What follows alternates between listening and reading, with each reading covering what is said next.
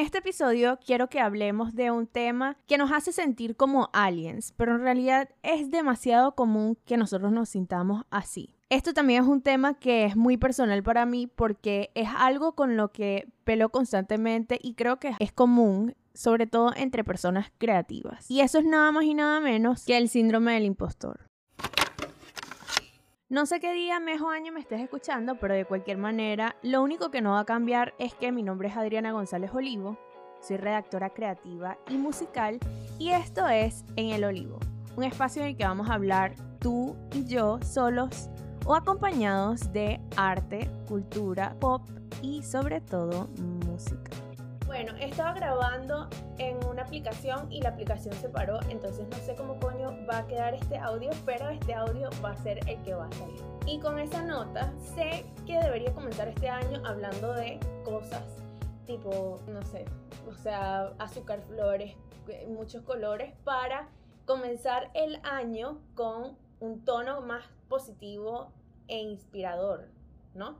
Pero en este momento quiero que me acompañes a mi subconsciente y quiero que viajemos también al tuyo para hablar de algo que sé que no, no solamente me afecta a mí, sino que también puede que te afecte a ti, a pesar de que quizás no eh, somos artistas per se, sino que somos personas que somos creativas, así quizás tú seas ingeniero, o ingeniera o quizás trabajes con números o quizás hagas lo que sea, pero siempre tenemos presente creatividad.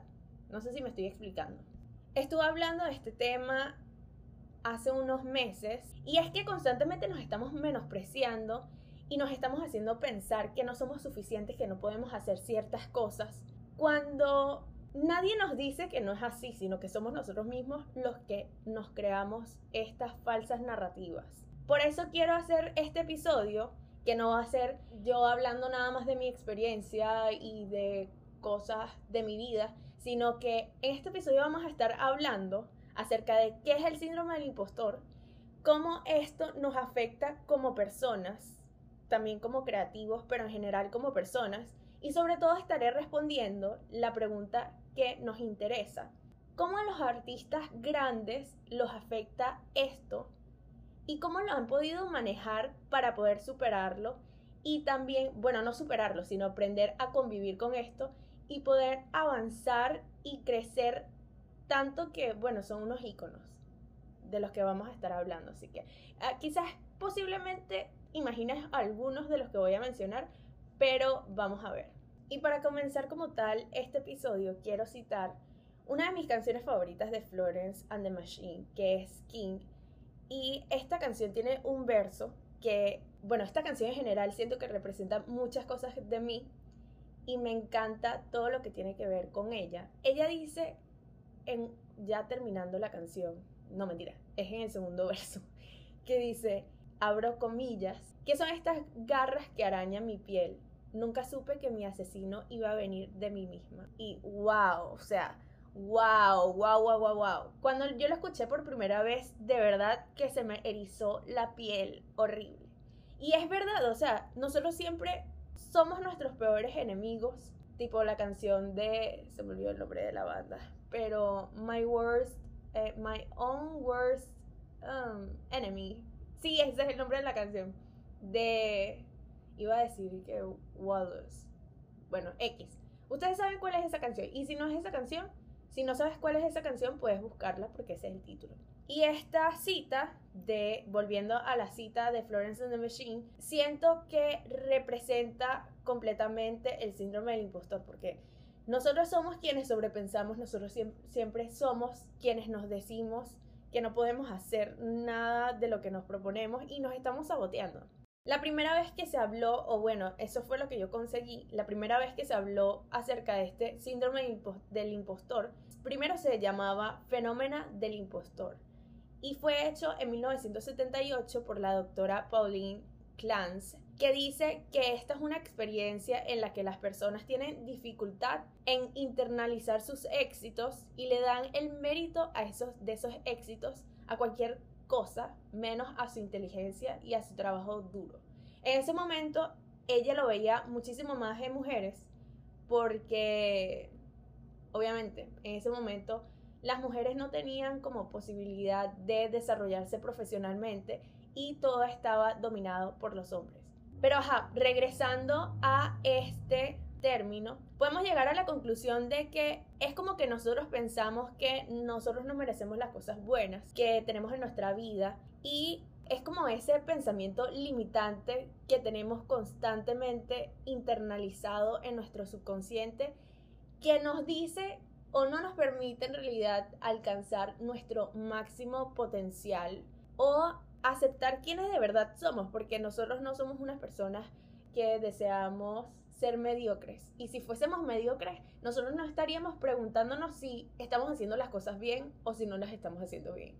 No tendríamos este pensamiento de que somos un fraude y que en algún momento todo el mundo se va a dar cuenta de que en realidad no somos esas cosas que decimos que somos. Pero para que esto pase existen múltiples razones. No es nada más una sola, sino que hay varios tipos de síndrome del impostor. Son cinco los que yo conseguí y el primero es los perfeccionistas o las personas que, bueno, se dejan llevar por el perfeccionismo.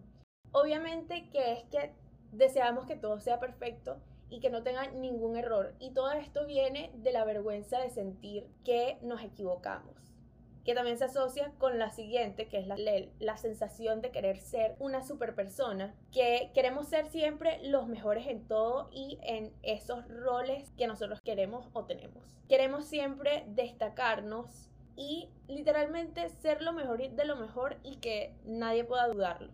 Por otro lado están los expertos, que son esas personas que quieren ser expertas, quieren sentir que hacen todas las cosas y que son inteligentes. O sea, en resumen es que no quieren quedar como ignorantes de la vida. Quieren quedar como si ellos son eh, Albert Einstein. Luego está el solista, que son esas personas que quieren hacer todas las cosas por su cuenta y que no dejan que nadie los ayude. Y si alguien los ayuda, como que no pueden tomar el crédito de las cosas que hicieron. Y por último está el genio natural que quiere que todas las cosas le salgan de una manera fluida y natural y quieren que todas las cosas sean como fáciles. O sea, si están comenzando a aprender acerca de algo, si comienzan a tener dificultad para aprenderlo o para comprender lo que está aprendiendo, entonces significa que es un fracaso. Y creo que todos tenemos un poco de cada cosa, pero al final del día es una cosa o son tres cosas que yo identifico que se repiten constantemente y que nos hacen creer que nosotros somos unos impostores o somos un fraude. Y yo creo que esas tres cosas son el miedo, la vergüenza y también la culpa. Y todo esto hace que nosotros tengamos un sobrepensamiento constante que viene de la raíz principal de todos nuestros problemas, que es nuestro ego. Por eso nosotros tenemos un miedo constante a lograr las cosas, así como a no lograrlo. Y sé que suena absurdo que yo diga que tenemos miedo a lograrlo cuando todo el mundo lo quiere lograr, pero muchas veces nosotros no nos sentimos preparados para lograrlo, para que nos vean, para sentir que nosotros merecemos eso que nos está pasando y que es buenísimo y es espectacular y es todo lo que nosotros soñamos. Y también tenemos miedo a sentir vergüenza, pensamos que vamos a quedar mal con los demás, pensamos que va a salir algo mal y que todo el mundo nos va a odiar. Y son cosas que vienen a raíz de que nosotros también necesitamos validación externa para sentir que estamos en el camino correcto, porque tenemos que estar claros de algo, ¿ok? Porque es que tenemos que estar claros de algo. Nosotros en esta vida no tenemos una guía para absolutamente nada, nosotros no estamos siguiendo una línea recta como por ejemplo estábamos haciéndolo en el colegio que teníamos una profesora o cuando estábamos aprendiendo todas las cosas de la vida cuando éramos niños y éramos adolescentes que teníamos a nuestros papás. Que ok, tenemos a nuestros papás, tenemos a nuestros jefes, o a personas que nos pueden medio guiar, pero nunca estamos seguros de si nuestra decisión es la correcta o no. Y eso es algo extremadamente común. Y eso le pasa también a personas que son súper, hiper, mega exitosas. O sea, constantemente nos estamos preguntando si hacemos esto, vamos a poner la torta, sí o no. Entonces muchas veces es como que es mejor que nos quedemos parados sin actuar, sin hacer absolutamente nada, a estar como en esa situación de puse la torta. Pero siempre la respuesta es, es mejor hacerlo y decir que pusimos la torta a no hacerlo y quedarnos con la duda de que hubiese pasado sí. Ahí está la diferencia entre las personas que tienen éxito y las personas que no logran absolutamente nada. Por ejemplo, ese es el consejo que nos da Tyler the Creator cuando, bueno, fue como una entrevista que él hizo en la que ya al final le estaban haciendo preguntas. Y él dice que, o sea, la respuesta es que nos tenemos que lanzar y ya está. Que hagamos las cosas porque al final si sale bien o sale mal, vamos a estar bien y no hay nada que nos, sabes, que no, que en realidad nos frene, sino que somos nosotros mismos. Y que también tenemos que comenzar a actuar y que la mejor manera de tomar acción es tomar, tomando acción imperfecta. Hay otros artistas que se toman las cosas de una manera muchísimo más como distinta, por así decirlo. Beyoncé es una artista que uno la asocia directamente con confianza y con imponencia. Pero ella ha dicho en muchas entrevistas, o bueno, cuando ella solía hacer entrevistas hace mil años, que ella no se considera una persona que tiene demasiada confianza pero que ella creó su propio alter ego llamado Sasha Fierce, que cuando ella ya entra en modo Sasha Fierce, no hay más nada que la detenga. O sea, ella es otra persona completamente distinta. Y esto es algo que no solamente hace Beyoncé, y no todavía no no sé si en este momento ella lo sigue haciendo, pero en su momento lo llegó a hacer y llegó a sacar un disco llamado Sasha Fierce, pero Bowie también creaba sus propios alter egos que estaban sustentados con conceptos para que cuando ellos estén en el escenario tanto Bowie como Beyoncé ya ellos no son esas personas que tienen todas esas, todos esos complejos y todas esas inseguridades, sino que ellos son una persona completamente diferente y ellos se creen este personaje. Y ahora llegamos a una de mis personas favoritas en el planeta, que es Rick Rubin. Él menciona, eh, bueno, en todas las cosas que él hace, incluyendo su, su, que su disco. Su libro The Creative Act, A Way of Being, del año pasado, del 2023. Él menciona que para callar nuestro cerebro tenemos que conectarnos con eh, The Source, que es como la energía del universo de la que yo suelo hablar constantemente. Y es que lo que él dice, y es una cosa que yo he pensado muchísimo, es que si tú estás conectado con la energía del universo, con la energía de Dios, como pueden llamarlo, la, la energía de lo que a ti te dé la gana, pero es conectarse con estar en paz con las cosas tal y como son. Que esto es una cosa demasiado estoica, yo sé. Pero si tú estás conectado con eso de que al final todo va a estar bien, no hay por qué estar dudando de si nosotros somos impostores o si somos eh, realmente tan talentosos como nosotros pensamos y como las personas nos consideran. Yo creo que al final lo único de lo que tenemos certeza es de que tenemos que pensar como ahora o nunca. O sea, nosotros nunca vamos a tener otro momento como este, nunca vamos a ser así de jóvenes Nunca vamos a tener a las personas que tenemos a nuestro alrededor como los tenemos ahorita. Nunca más vamos a estar en este mismo ambiente sintiendo todas estas cosas. Y tenemos que utilizar todas estas cosas que tenemos por dentro y que nos frenan y que nos dicen constantemente que no somos suficientes. Todo este miedo como sustento o como emoción. O sea, transformar ese concepto que tenemos de las situaciones y transformarlas en algo positivo. Así como yo estoy haciendo en este momento, hablando frente a un micrófono y diciendo cosas que posiblemente no tienen sentido porque, ajá, esto no es directamente música, sino que es más como contenido de self-help.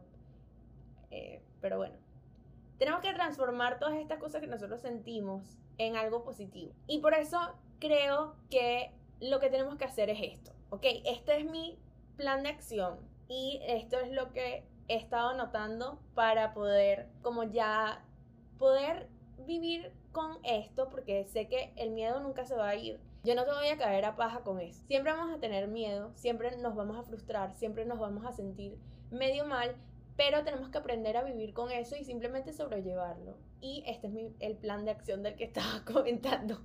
Eh, Número uno, tenemos que tomar acción, así sea acción imperfecta. No importa si no es perfecto, nada tiene que ser perfecto, ¿ok? Número dos, tenemos que creernos este personaje que somos porque todos somos un personaje. Nosotros no somos falsos, nosotros no somos un fraude. Nosotros merecemos las cosas que tenemos, ¿ok? Y el número tres es que tenemos que transformar nuestra percepción, nuestra idea que tenemos de el miedo y utilizarlo en cosas, o sea, utilizar todas estas emociones chimbas como por ejemplo la tristeza, la ira, la lo que sea y transformarlo en algo productivo, en algo que nos sirva de algo así como todos los artistas lo han hecho. Y puede que tú digas que tú no eres artista o que yo diga que no soy artista o que tú pienses que yo no soy artista. XYZ no importa. Nosotros al final somos artistas, así como dice mi bello Rick Rubin, porque todos somos creativos. Entonces tenemos que dejar la mariquera y simplemente movernos. Pero ya pues, ya. Suficiente habladera de paja porque no me quiero quedar pegada y siento que esto no es un tema para quedarse pegado, sino que, ok, tenemos que sentir todo lo que sentimos, ¿verdad? Sentir, procesar y simplemente tomar acción y avanzar. Y sé que lo digo muy fácil porque puede que ya haya dejado el hueco en el que estaba, el hueco en el que cualquiera puede estar, pero, pero ajá, literalmente es eso, o sea, es eso. Sería genial que dejaras una calificación o una reseña en la plataforma que estés usando y que me comentes qué cosas haces tú para avanzar y dejar ir el síndrome del impostor. También esto lo puedes hacer que si por Instagram o, en un comentario de YouTube, me encantaría demasiado leerlo. Y también gracias por escucharme, me encantaría compartir contigo hoy hablando de este tema. Eh, disculpa si me puse intensa, si estaba hablando muy rápido, pero, pero bueno, ya. 拜拜拜。